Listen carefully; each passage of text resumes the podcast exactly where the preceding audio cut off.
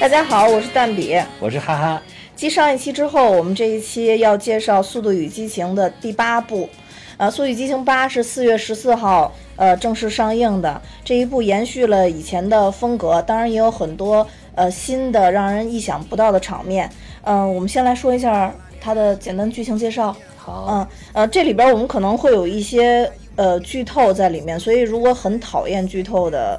听众可以跳过我们这一集，先不听，先自己看完了以后再过来判断啊。嗯，因为我们两个都不怕剧透，对，因因为我们觉得所有的电影，每一个人看的时候都有自己的一套理论和自己的一套想法。对，像我就是比较喜欢带着剧透看，然后就是能看更多的细节，反而非常开心。 嗯，那这一部的话，跟之前其实，呃，《速度与激情》系列的内容是延，当然肯定是延续下来的，还是讲的这个，呃，侠盗车手家族以动物 为首的侠盗车手家族的，呃，非常刺激的一些故事。但是这一集呢，呃，多姆在，呃，电影开始的时候就被被人黑化了啊，就进行了黑化。那这个时候他好像背叛了自己的 family，呃对，在背叛了自己的 family 之后呢，整个 family 的成员开始联合起来与坏人进行搏斗，最后大光头多姆终于又回到了 family 的怀抱。当然，在这个这这部剧中，family 里又多了一些新的成员啊，也都是我非常喜欢的。我们之后可以一一介绍一下。好的，就是这一部剧吧，嗯，从剧情上来讲，我我自己认为还是没有太多呃出彩的剧情部分。嗯，就是跟一些以剧情取胜的电影，还是不能这么比较，呃，对对对，还是不能以剧情取胜这种比较，因为它整个系列也都不是靠剧情取胜，还是主要靠场面取胜主的。要靠速度和这激激情。情。 那咱们还是先说一下这这部剧里最让你觉得激动的场面有哪些？最让我激动的场面，一个就是纽约大街街头大战的那个幽灵车，幽灵车，呃，也叫僵尸车，在街头跑来跑去，尤其是从那个楼里边儿停车停车楼里边跳出来的那个场面，哦最后把俄罗斯外长的座驾整个围在里边，就这个场景是我觉得比较刺激的一点。还有就是最后。核潜艇的 核潜艇跟一些车在飙来飙去的感觉，觉得真的是逆天了。本来是去看电影之前特别怕说这个《速度与激情》系列还能搞出什么幺蛾子，后来发现这幺蛾子非常大，连核潜艇都玩出来了，太牛逼了！我我跟你其实一样，这两个场面也是我印象最深的。其次，其实还有两个场面，嗯我觉得是《速度与激情》系列的一个突破，嗯就是开头的那个赛车的场面。因为以前我嗯我自己总结《速度与激情》系列有每一部都有两到三个我定义的大场面，嗯，就像咱们之前说的《速度与激情七》，可能你印象比较深的一个就是跳飞机嘛，对对对然后还有一个就是跳楼，跳楼，啊呃，还有一个就是人跳跳单山崖啊对嗯、这三个，那这这一部里，我觉得如果让我定义三个的话，首先刚刚咱们说的是两个，还有对一个就是开头这个赛车的场面，对，因为《速度与激情》系列，我印象当中好像没有一个就是赛车场面能这么火爆，让多姆从车上跳下去的。对，而且就是就是完完全全的赛车，对就好像对是对在玩一个赛车游戏。其实前面几部这种并不多，嗯对，并不多，都是赛车跟任务相结合的这对种，这个就是纯赛车。对，所以我当时觉得好像他突然拐回了《速度与激情》的核心的 要表达的一个内容，就是飙车，哎 对，就是欢乐，然后《速度与激情》对对嗯，其实一开始那个场面，本来我并不是觉得特别的刺激，因为就是飙车嘛，它飙再狠，我觉得就是也飙车。直到最后，多姆把车头调转过来，哇塞！我说这也太逆天了，倒着开还能开赢，前面还着着火，其实，呃，从从技术角度上来讲，那好像他就是想用爆破的力量，然后冲击力，然后让自己的车能加快。对但如果他车头冲前的话，他爆破的话，车会往后退。还有就是他掉头回来，是因为他那个火这样顶风走的话，火会烧着自己，然后这样倒着走，火就不会烧着自己了。哦，对，你看咱们俩考虑的角度是不一样的，对你还是安全 第一。 我主要是为了赢， 没想到自己能烧着自己这一点，因为我感觉他们都是铜墙铁壁，好 像就是烧两下也没 被事儿。烧两下都没关系。反正最后他从那个车跳下去，我看一点事儿没呃，有。对对，没错。我估计我要从那车跳下去，反正也得断两根儿地方。而且感觉他永远都是从火海里边冲出来了。对对，他第六部的时候从那个飞机的火海里边冲出来，然后这一部又从潜艇的火海里边冲出来对，然后他永远都在跨火海。怎么怎么冲出来都没事儿。 对，主角光环，除了除了这三个场面以外，还有一个场场面我也觉得比较出彩，主要是场面跟音乐的配合。嗯就是那个两个光头党从监狱里边杀出来的时候，当时音乐起，音乐的每一个重点的点儿都踩在他们击打对方的那个上面。哇，这个真没注意，哎，我当时觉得太帅原了来，嗯音乐跟打斗还有结合，对啊我当时只顾看他们两个打了，而且一个是技巧型选手，啊一个就是一个大力量壮，型，对，哇塞，尤其是这你要说这一点，我印象其实也挺深刻的，就是人家拿那个橡皮子弹、橡皮子弹枪打他，那个 Hobbs。呃完全没事儿， 是还还念叨了一句：“哇，橡皮子弹，呃你哎们你们拿错武器了。这段其实我我有特特别去研究一下，你不觉得好像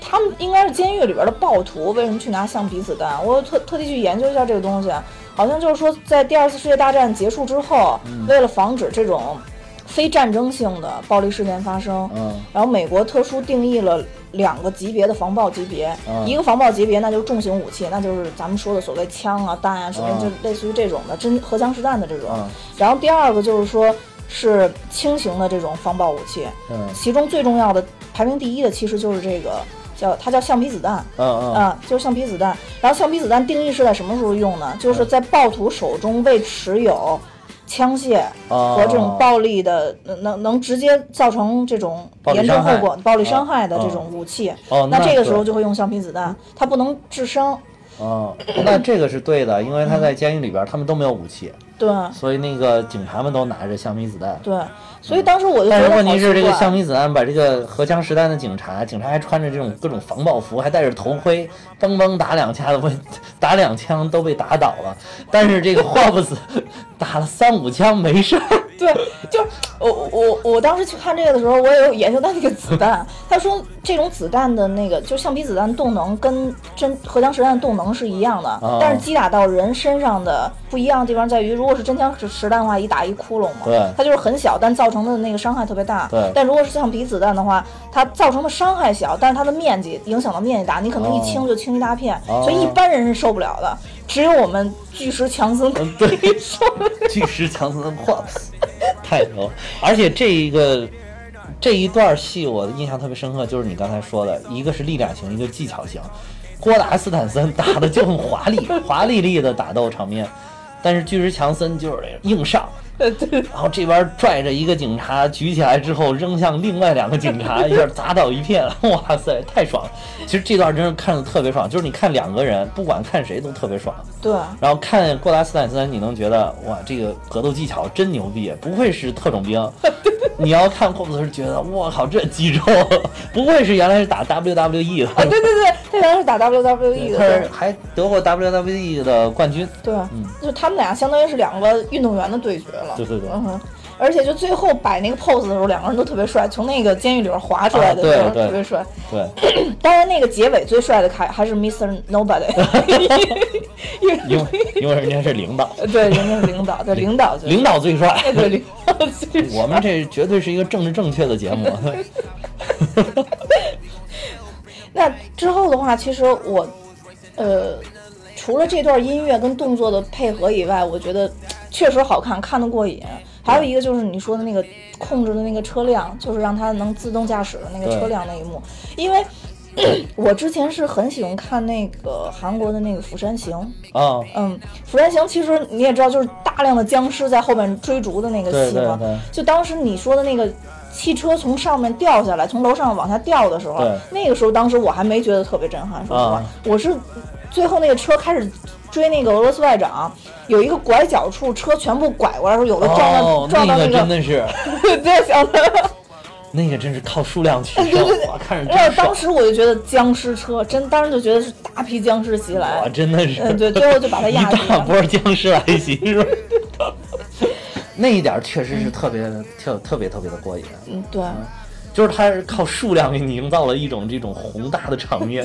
就是硬靠数量多，一而且一辆车贴一辆车，车挨着车的那种感觉，后面追前面一对辆，对对对对对，没错没错。非常过瘾。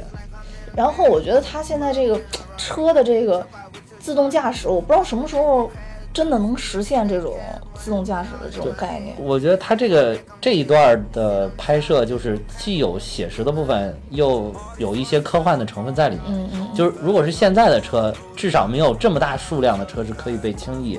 互联网远程操控的。对，必须得是你的车有自动驾驶的功能，比如你是辆特斯拉，你还装了自动驾驶模块，然后你又接上了互联网，这样你才可以控制得了。它这里边就是等于好像是路上大部分的车，难道美国现在真的已经这样？ 就是路上大部分的车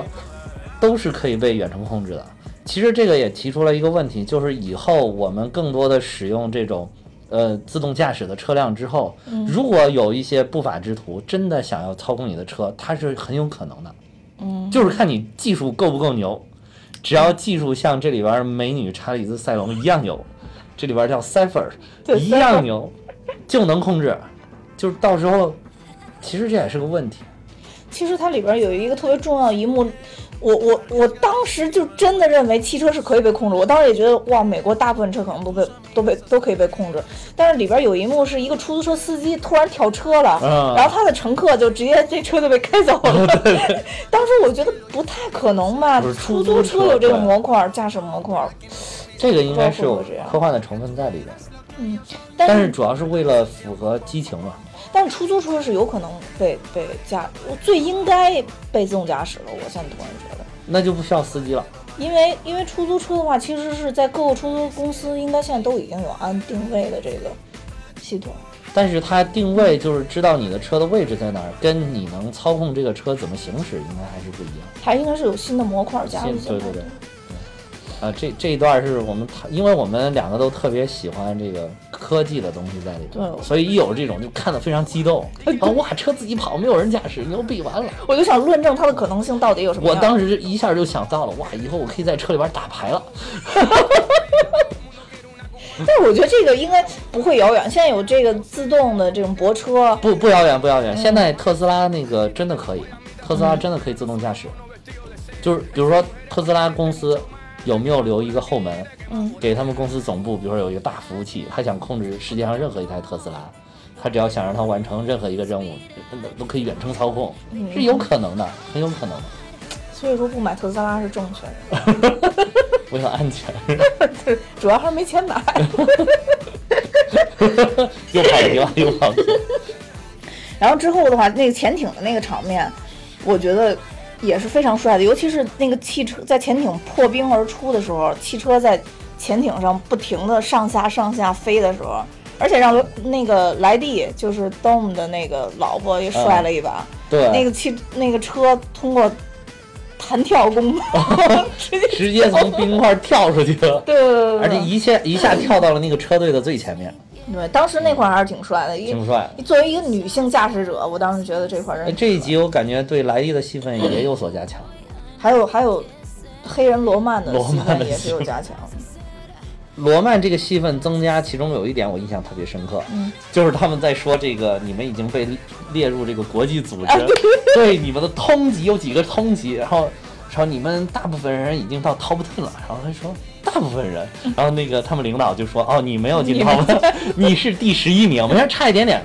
不要遗憾，仅差了一点点。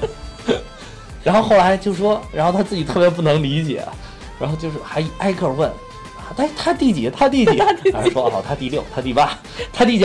然后最后指着拉姆齐那小姑 娘说：“哦，她是第十，你就比她差了一点点。”然后前面几个他都还没有质疑，因为都是资历比他老一些的，尤都属于大哥级的。就尤其说到这个小姑娘，是他等于说他们上一集他们拼死救出来的这对对个对小姑娘的时候说。她居然第十，她居然比我还多，还多了一名，这什么情况？哎， 但是其实这个这个描述真的很符合他的。就是人物性格，对对对他喜欢的是华丽的表现，啊， 对， 所有东西都一定要华丽。就是感觉有一种就是说，老子做好事儿做不了前十名，你嗯妈做坏事儿也没有跻身 前十，这什么情况？而且打到三个人的时候，就是立刻就说我现在终于能排进那个 前十了。从这部剧里边也能看出来，很多影迷应该是对上一部他没有跳飞机的那个场面非常喜欢，因为在这里边这、啊反复的这些主演都调又侃在他了调侃他，说说他没有跳飞机的这个场面。对，而且他还试图掩盖这个事实，对对还说说上回是因为我的邮箱有问题，所以我才没跳。其实就是胆 儿太小了。说哦，对，他说是上回我爆缸了，是吗？他说，然后那个他的朋友就说，你上回不是你缸爆了，是你是你胆儿爆。呃，我特别喜欢这种就是特别紧张的美国电影里面，但是不断的会有笑点出来，对对对对让别人就适时的也可以放松一点儿。对，就是咱们这国产的影片好像经常是，它的整个节奏是一样的，从头到尾，或者说是不是节奏是感情起伏，就从头到尾，我这是一部正剧，就严肃到底，然后从头到尾是一部喜剧，就一直在搞笑。嗯，当然，现在好像咱们国家电影渐渐渐渐已经开始模仿这种好莱坞的这种叙事风格，但是好莱坞这种还是玩的炉火纯青。这本来是件非常紧张的事儿，那边下一个镜头就要爆炸了，但是这个还在说笑这个镜头，对，嗯尤其是我觉得可能是咱们内地大陆拍的一些动作片，可能就差得更远。啊对对但是之前呢，有一部那个《湄公河行动》，我不知道你有没有。啊，湄公河挺我好。感觉觉得那部就已经拍的相对来说比较紧凑一点了。对对对就像这种同志同志，然后同志就死好长时间都死不了的这种场面已经已少经很多没有了了。，是吧？基本上没有。同志同志死不了的是那个张艺谋拍的那一部， 叫什么？张艺谋拍的有有有有章子怡，《十面埋伏十》面埋伏啊，对，啊，最后章子怡还有谁砍来砍去都死不了。就反正总之就是剧情很拖沓，很多时候都特别拖沓。你就认为马上死了以后，下面就就就要转其他剧情，你已经没有耐心去看这个人了，对对那就对没有意思了，我就失去感情的依依恋了，对这人已经。我觉得这这一部其实还是去掉了挺多。呃，怎么说东方元素或者东方面孔，然后对加入的这种西方的幽默，可能更多就从罗曼这个身上就体现出来了。我觉得对还是跟换导演有关系，我觉对得。，对，其实这个之前真的挺担心的，看这部电影，就是怕《速度与激情》保罗沃克去世了，然后导演又换了，到底还行不行、啊、这个片儿？别一下垮了，就止步于《速度与激情八》了。然后，但是看完了之后，真的没有遗憾，感觉并没有遗憾并不，也不能说没有遗憾，应该说是看完了之后符合预期了，就符合自己心里边原来对嗯他的一种预期。对，就觉得期待吧，我或者我我说也是是期这待种感，觉符合期待我了。也是这种感觉，嗯就是符合期待，但确实他也没有超出期待，但是符合期待。对对对嗯，其实我觉得我对他的期待，我觉得也差不多了。他怎么能超出呢？他核潜艇都上了，还怎么超出？ 我看到最后核潜艇那一点儿，我就感觉到就是第七部是上天，嗯，其实第六部也快上天，第六部不是那个大飞机最后没让他上天吗？但是第七部上天了，从飞机上跳了下来。但是这一部我看到最后，哦，入海， 上天入海，这部剧实在是已经，这个系列电影已经是逆天了。已经冲破了地对球所有地方。 我当时就在想，他能上天，还能入海，我就当时就在想下一集要怎么办。这我觉得就是，其实下一集要怎么办，主要看犯罪分子躲在哪 里。我觉得下一集的话，如果按照这个发展，要么去上空间站，就是开进宇宙， 开进宇宙，比如把车开到宇宙飞船里面，然后宇宙飞船咣爬上去之后，在空间里面继续开。但是我觉得如果那样的话，嗯 应该会钢铁侠可能就会出现 了， 就不用他们了。 他漫威乱乱入了，是吧 然后如果不是开入空间站的话，那么我觉得就是得引爆核弹了。这集没爆了，啊，对，这就是。下一集再不引爆，还有什么能比这个更刺激？就是想象不到了，已经太逆天 了如。果他就是很多很多这种电影里边都有核弹就飞出的镜头，对，都没爆了，对，都没有办就是法。所以咱们这个世界目前依然如此的和平。 可以派蚁人钻进去把核弹弄碎。哦，我突然想到了，《速度与激情九》很有可能是《速度与激情九之朝鲜危机》。就是核潜艇，其实它最后一幕的时候是他是多姆跟那个呃 Cipher 那个小喽啰在特别远的地方，他要拿枪狙那个莱利嘛，你还记对得那块儿吗？对，当时多多姆收到那个上兄弟的那个通知，就说他儿子被救出来的时候，啊对，然后他立刻给了那个人很特别狠狠毒的一个眼神，然后把那个人打爆了。对，打打的巨过瘾。在网上很多人都评价说，要看谁的眼神狠，只能看他跟达康书记的较量。 就是就是欧阳菁被被被被车被拦下哦来，达康书记把那个 达康书记的那把个眼车神儿，那个 摇下去看那个，那个实在头子太冷了，那 个对，就说大家就说，如果要是有谁能战胜 多光头姆多姆，就只有达康书，达康书记出马。只有靠达康书记用眼神杀死的。达康书记说：“你们这一场车戏下来，我们得提高多少 GDP 啊？” 好，以后就这么拍。就就我觉得，比如像类似于 Mr. Nobody 之类的这种，换成达康书记演，肯定也很出彩。肯定很出彩。 就是可能好莱坞还没有发现我们中国的达康书记， 就是他这些老戏骨演戏真的演技非常好。我们这个节目算蹭热点吗？转到了达康书记没，有，因为因为这这部剧就是能在《速度与激情》上映期间转移我的注意力，我觉得这这这部戏很牛，而且真的很多人把这个《速度与激情》跟这个在做连接。我在找资料的时候发现有很多人都在比谁谁更狠，就说是这些能打的人更狠，还是这些用脑的人更狠，就是其实就是官场上的这些人嘛。其实如果在现实当中的话，明显是用脑的人更狠。哎，对，是是是。这些打的人一般都是被用脑的人支配出去的。其实，在这里边也有展现，就是那个 Mr. Nobody，不嗯就是躲在后面 指挥前面这几个人卖命？你看前面打得多狠，他每次出来都是淡然的一笑，说：“哎，你们几个小伙干得不错。”啊你看我还我还带出来一个小弟，对吧？ 你看这个小弟啊，他还有点稚嫩，你们多教教他。 然后自己哗就又回幕后去了。对，没错。啊我觉得看这种这种场面戏，当然了，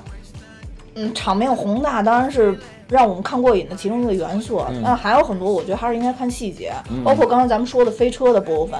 包括比手撕鬼子还精彩的首发鱼雷，这能不提吗？哦， 是这能不发提鱼吗雷啊？首发鱼 雷，你行不行？你能不能？你立我不敢摸它。 他当时那会儿我看，我说哇，他还真的要上手吗？ 我真的不敢上，如果一雷一个鱼雷在我旁边放着，我真的不敢上手摸它。 所以我怕我一摸它，它一停嘣就爆了。你说，也许人家拿知不道了绝对冠军。也许是人家知道这个鱼雷的原理是 吧？嗯就是你摸它的鱼雷的腰身儿是不会爆的，必须得摸鱼雷的头才它才 有爆。摸头鱼雷就受不了了，对对就不开心，然后 对，不开心就爆了。对， 摸它腰身儿没事儿，总之，我觉得那一段是、嗯虽然说有点扯，但是你不觉得看着就很过瘾吗？很过瘾啊就他他整个这个追逐场面里面，其实有很多很多特别好玩的细节，包括他们排成一列。我当时一想，就如果他们排成一列走的话，那不就被炸死了吗？因为炮弹一列就都扫了。啊但是这会儿巨石强森把自己那大斗子移到后边去了，啊然后对屁股着火保护了对其他的人嘛。对对对对，拿那个大铲斗挡了一下。对，包括他们每一个车其实都有自己出彩的地方，包括那个、那个泰式泰式的那个坦克车，哦呃，也是很出彩，有有对大对炮对帮他们去掩护嘛。对对对然后包括那个呃罗曼的那个 那辆橙色橙色连的连连太空站都能看见的 那辆车，其实是防弹的嘛。对，其实，在那块儿他也有就徒手打掉三个人的场面嘛，橙橙色的兰博基尼，就是橙色兰博基尼 他。从一开始就看中了这个，就是整个里边罗曼选的这个都是非常符合他性格的车，对，非常符合他性格，这一定就要是选嘚瑟，对嘚嘚瑟到家。对，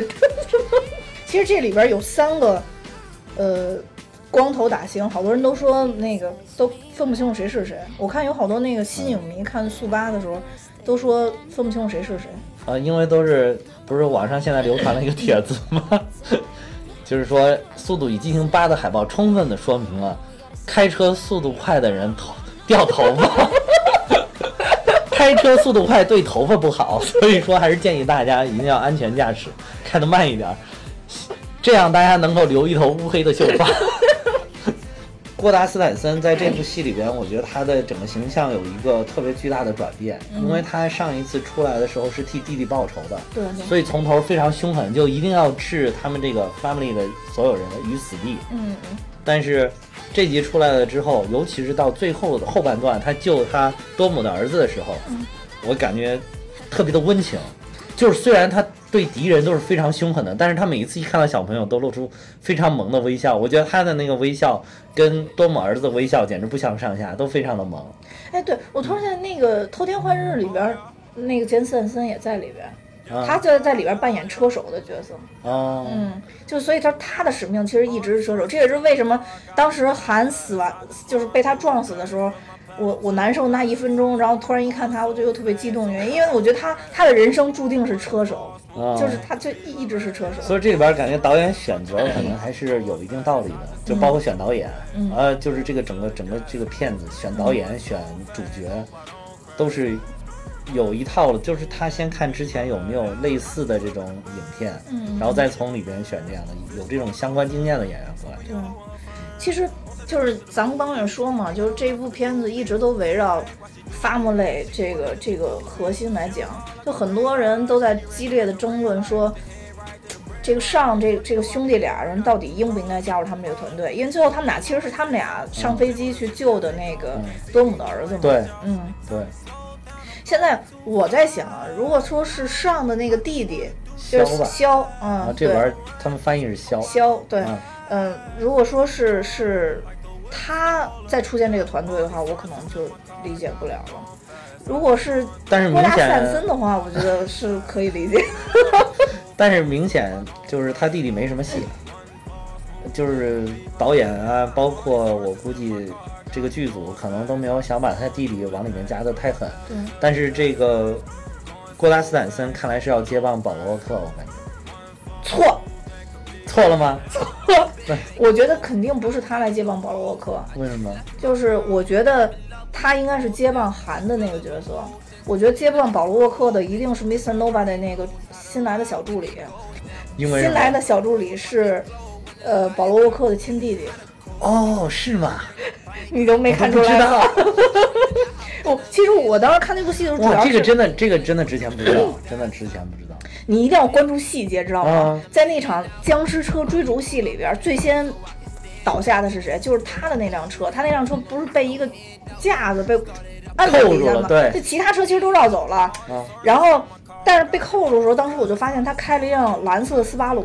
哦，女人看这个系列都就知道是保罗沃克的御御用座座驾，对，所以谁能开蓝色斯巴鲁，谁就是保罗沃克的继承人。这个也有可能只是纪念他。不可能，难道下一集还会有他？因为你想，这里边儿就是真正的英俊小生，其实嗯没没什么英俊，没有是，呃，不过他弟弟确实也挺帅。对，也挺帅的，他而且弟弟比也挺帅比比比保罗看着要嫩很多。对对对，这样，如果他演这部戏的话，从操作的角度上来讲，如果他演技可以的话，还能拍几年。嗯，像类似于光头这三个人的话，无论岁月怎么变迁，只要他们还是光头，就看不出 老了。我再也不担心我的脱发了，我自己也是这么认为的。因为我可以拥抱青春，掉的越狠，青春越久，是吧？就总之，光头是不那么容易显老的了。他们三个人就是不那么容易显老，所以我觉得他们三个人按说应该还是会持续拍下去。然后保罗沃克的那个角色应该就是让让他弟弟科迪沃克来来接棒了。我为什么觉得就是说杰森斯坦森这个角色是可以加到他们这个团队？其实他们一直都有铺垫，嗯，就是杰森斯坦森在最后结尾的时候，不是问那个多姆说：“你为什么相信我？”他说：“因为我从你的眼神里看出，你为了你弟弟，你真的恨那个 Cipher。哦，”嗯，所以其实他在反复强调说，你复仇是因为你爱你的 family。哦，嗯对，尤其其实还有一点特别能看出来，他对他的 family 非常的注重，就是他妈妈出现的那个场景。嗯 哦，米米伦海海伦米伦是我特别喜欢的演员，呃，他也是，他他他也是这这部戏应该算是一个彩蛋了，一个彩蛋我觉得真的算是一个彩对，蛋，嗯出来的戏份虽然不多，但是特别的出彩。对特别的出彩。我对他印象最深的一个电影就是《女王》，她演的英国女嗯对王。对，英国女王，对，哦，我当时，尤其是英国女王一那个电影一开头片段，有一个女王正坐在那里，让御用的画师在给她画像，画像，然后她一直做的非常端庄的那个气质，真的就像是一个女王。尤其是到最后，呃，画师画完了之后，她有一个转过来脸的镜头，然后把眼神对到了这个摄像机上，就是正对着屏幕看了一眼。哇，我我当时看到这个镜头，真觉得哇，太牛！英女王在注视着我，在注视着我。哎呀，英女王居然看到我了，就这种感觉。所以我就觉得她演的真的就演的有这么好。对我，所以我才说为什么我们不怕剧透，对，因为每个人看电影的心情都是不一样的。像我看到，我绝对不会认为英女王在看 我，但是但是你因为你自行开启了你的自嗨系 统，所以你就嗨起来，然后就觉得有人在看你。对对对，总之就是说明有一点，这个她的演技实在是太牛了。对说实在，在这里边儿，我估计她发挥个百分之二十演技就可以把这戏摆平了。但是真的是。不不知道她到底用了多少，我觉得像这种老演员应该都是百分百投入，跟达康书记一样。对，跟大家说你嗯，他他在里边儿就是既有这种很老谋深算的一面，又有一些非常可爱的地方在里对面，非常的搞笑。这个真的是个彩蛋，大家看的时候可以关注一下这一点。又又能看出来，她其实还是一个母亲。对，对对，她她对老小的关爱还是很多的。 对，对他对他对二儿对小儿子的关注比大儿子要强。大儿子不想带小儿子玩的时候，老妈一板脸，大儿子说行行行行行行，你你怎么说就就怎么算，行了吧？我满足你，然后立马就满意了。 导致古拉斯坦森在抓住查理斯塞楼的时候还说：“你看你都把我妈弄成什么样了对，！”哎呦，这这块儿真的是很搞笑。嗯，很搞笑所以。我觉得如，如果要是他他编剧硬要把这个杰森斯坦森拉到这个队伍里边儿，其实也也就算拉进来了，因为他的对前提就是说，如果你要加入这支队伍，你是爱你的 family 的，对对对，所以杰森斯坦森应该是向他们这个团体证明这一点，只是说韩跟神奇女侠有一点儿可惜了，就他们俩离开有点儿可惜了。对，如果是这样进来的话，韩就真的没有可能再回来了。对，没有可能。我当时还想着，因为韩死的时候只有汽车在背景上有一个爆炸的这个场景，嗯并没有他真的 over 了。虽然最后连葬礼都举行了，但是我觉得这都不是事儿。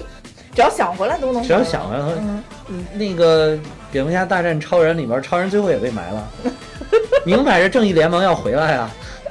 正义联盟里面有超人啊，超人死不了，超人都被埋了，超人也被埋了。 超人是死不 了的。对呀、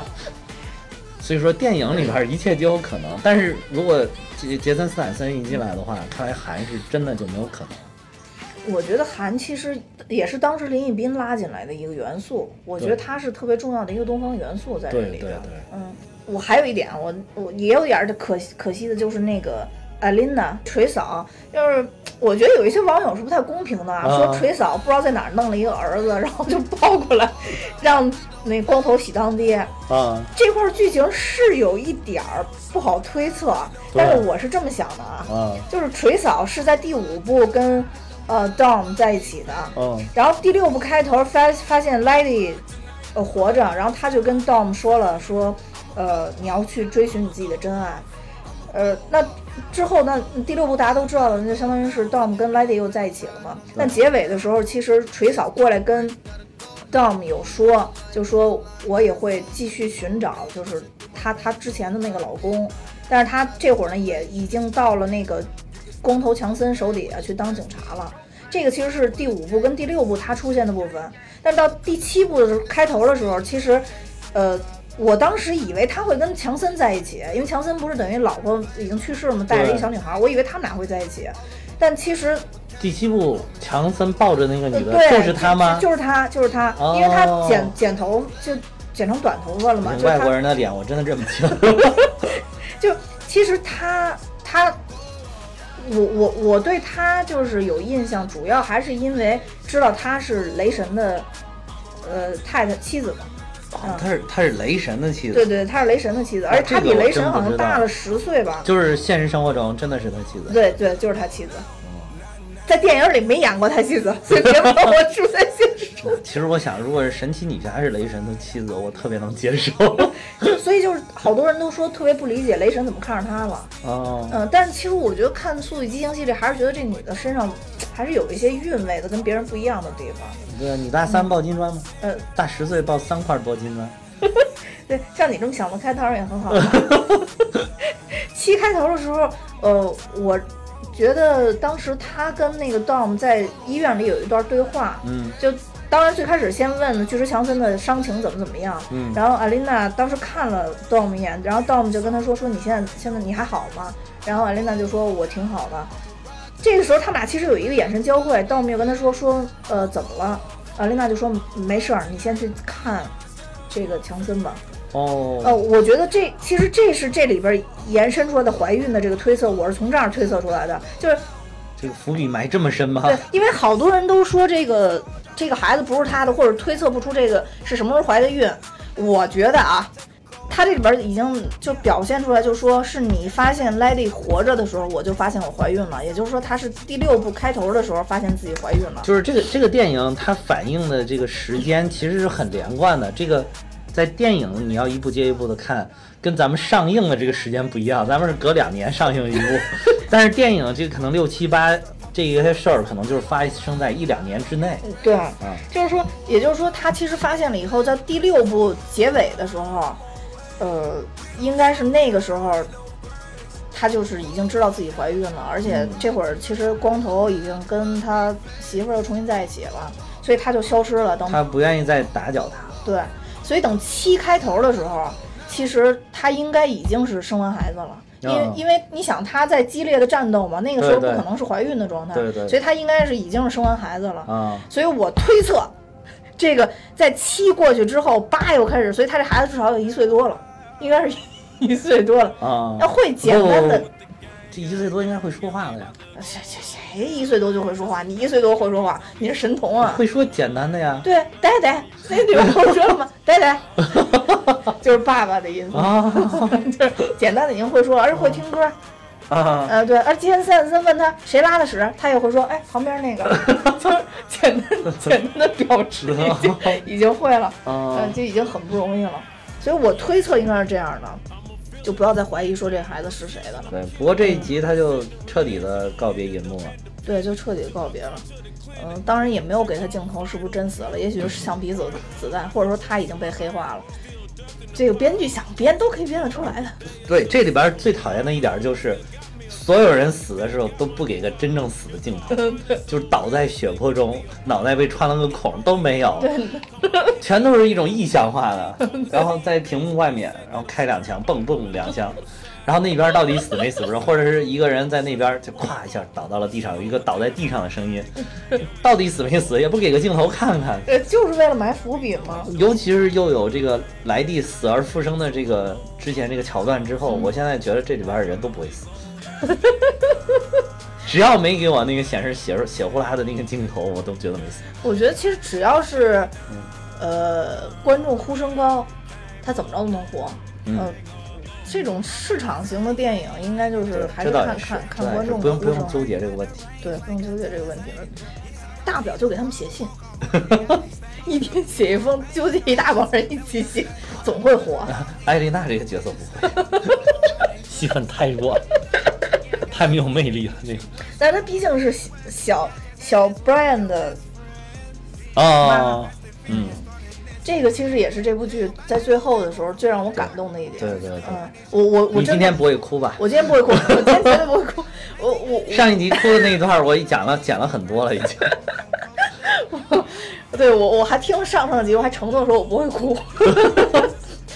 我觉得这这一段我并不是在消费消费保罗沃克，我对我真的就是觉得大家是再一次纪念他，对对对可能每一部里都会提起他，都会想起这个兄弟来。对，他们真他们是真正的 family，对嗯，其实最后他叫把自己的多么把自己的小儿子命名为 Brian，其实我当时听了还一种惊喜的感觉呃对，而且啊觉得特别特别温暖啊，特别温。嗯嗯暖。而且他，你就像说没有消费他，他不是把这个怎么渲染啊，怎么着，就是很随意就说他叫 Brian，然后这部剧就完了嗯，对，啊。对，所以我觉得真的不是消费的，就在其实就是相当于在七里边儿，嗯，我们想象的说保罗沃克 Brian 这个他在现实中已经去世了嘛，但是在八里边儿又有一个新生的生命又延续起来了，对，嗯，会让人觉得嘖很惊喜，生命就是这么一代一代的繁衍，就是生息感觉出来保罗沃克真的还没有死，他永远活在这部剧里。对，没错，包括之前莱蒂也提到了，呃，呃不是莱蒂提到了，嗯是莱蒂泰什泰什提到了哦哦说对对，我们要不要去叫这个给 Brian 跟 Mia Mia，说嗯，然后莱蒂说嗯，不了，这个咱们不都说好了，不要再打扰他们俩。我当时想说这部戏米娅会不会出现，后来我发现还也对没有出现。嗯就是我觉得米娅也好冤， 不是自己的原因，再也出现不了在这部剧里了。我倒觉得米娅有可能会出嗯现，比如说到酒的时候去，去帮他带一下孩子之 类的，还是还是有可能能啊出对，现他都的，已经带俩了，有经验了。还是还是有可能会出现的。嗯但是就是你你在想说，哦，我们可能真的永远也看不到 Brian 跟米娅，因为他们俩在过很平静的生活。对，总之，我觉得这个剧组的安排是是对是很好的，不出现可能就是最好的安排。就是挺美好的，最后这个结尾挺美好的。嗯，我觉得这部剧还有一个，就是我作为个人私心必须要提的一个女演员，就是查理斯塞隆。刚才其实也点到了她一些，塞隆以前出道的时候都被大家认为是花瓶嘛，就南非美女嘛。但是她在演呃女魔头的时候，通过这部剧拿了奥斯卡金像奖最佳女主角，然后最佳女演员，然后还拿了当年的呃金球奖，还拿了柏林柏林电影节。呃，都是最佳女演员。嗯，我觉得像她这样的既有颜值又有演技的女演员，真的是不可多得。嗯嗯，所以我我在这儿其实是想推荐大家去看一下她演那个女魔头，她为这个女魔头这部剧，呃，增肥了三十三十六磅，应该是还是三十八磅，而且她。去抽烟喝酒，通过这种手段去就毁掉自己皮肤，而且去剃光自己的眉毛。当时我看女魔头的时候，我就都没看出来那是查理斯塞隆。他通过这些手段让自己更接近这个角色的原型。呃，另外，呃，《女魔头》这部剧之所以好看，还有一个原因就是因为那是一个呃写实剧，是现实中真实发生的故事，是美国当年非常有名的一个妓女杀人事件，公路杀人事件。嗯然后查理斯·塞隆在颜值如此之高的情况下，还能把这个呃女魔头的心境和她的行为演得这么逼真，我觉得是真的是值得大家一看的一部好剧。嗯，你你对查理斯·塞隆还有补充吗？除了颜值以外， 查理斯塞隆，我最想说的就是颜值，嗯就是很多女星长得也很漂亮，比如说大表姐现在火得一塌糊涂，长得你也不能说她不好看吧，还是很好看的，但是就是很少有这种女星，你一眼看过去就能说这个人很艳，特别的艳丽。我觉得之前我认的一个就是凯瑟琳·泽塔·琼斯，哦，可能他啊，我觉得简直是美得一塌糊涂，嗯美得稀里哗啦的一个。但是现在这个时代，我觉得就是查理斯塞隆，真的一眼望过去就说这个好艳丽。我对速八之所以上期提到，就是说有那么多的新的期待，也是因为有查理斯·塞隆的加入。嗯我我我觉得这部剧不能最大限度地去体现他的演技，所以还是希望大家能去看一下《女魔头》这部剧。对，他在《普罗米修斯》那部剧、那部电影里边也特别的惊艳。但是那在那里边也是演一个坏蛋，但他但是那对是他短头发嘛，对短头发也很惊艳对，也很漂亮。嗯一个是他穿的那种就是显示科技感的那种紧身衣，嗯首先就显得身材很棒。嗯另外一个就是梳了短发之后显得特别的干练，就他穿什么身材都很棒，我觉得就是。因为人家身材真的很棒对，这次这超长小脏辫儿也是也是啊。对漂亮他那个头发乱蓬蓬的感觉，啊对，就是有一种，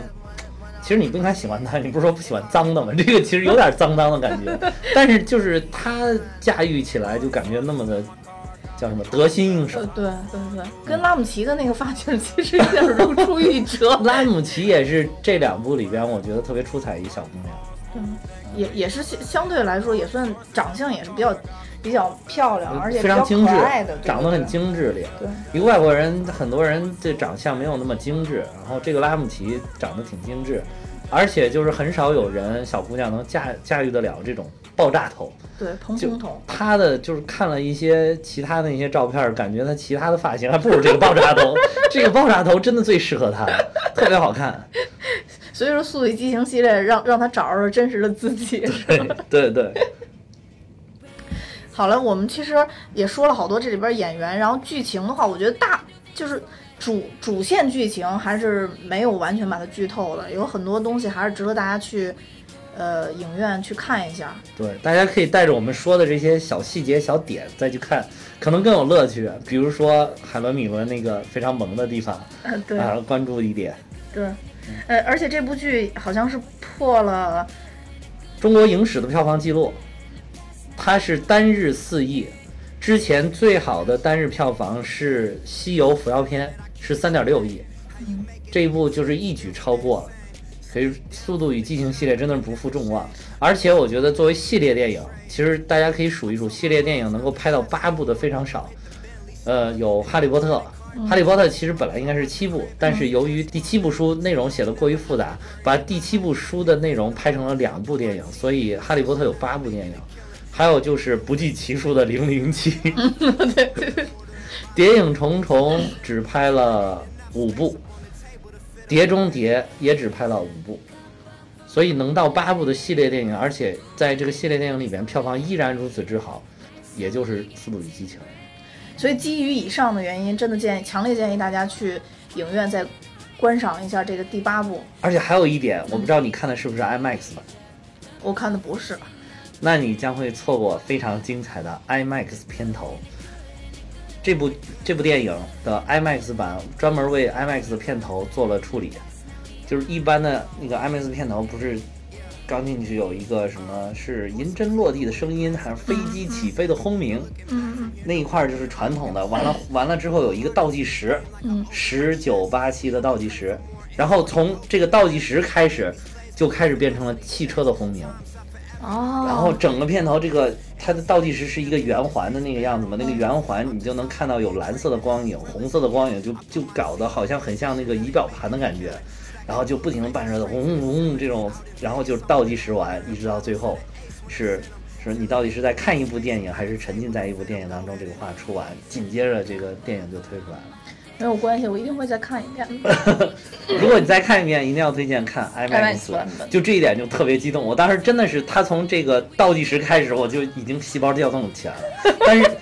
当时让我能从这个非常兴奋的又平静下来，可以调整到一个非常平静的观影的状态，是因为在这个倒计时之后又加了个龙标，哦，噔噔噔噔， 我瞬间又平静了。然后电影正式开始啊，觉得非常完美，完美。 但是如果不加龙标的话，这个电影就开永远都开始不了了，所以必须让自己停顿。好，今天我们就说到这儿吧，好好好，就这样，大家再见。再见。 to each other. Just look at us right now, dancing. We so good.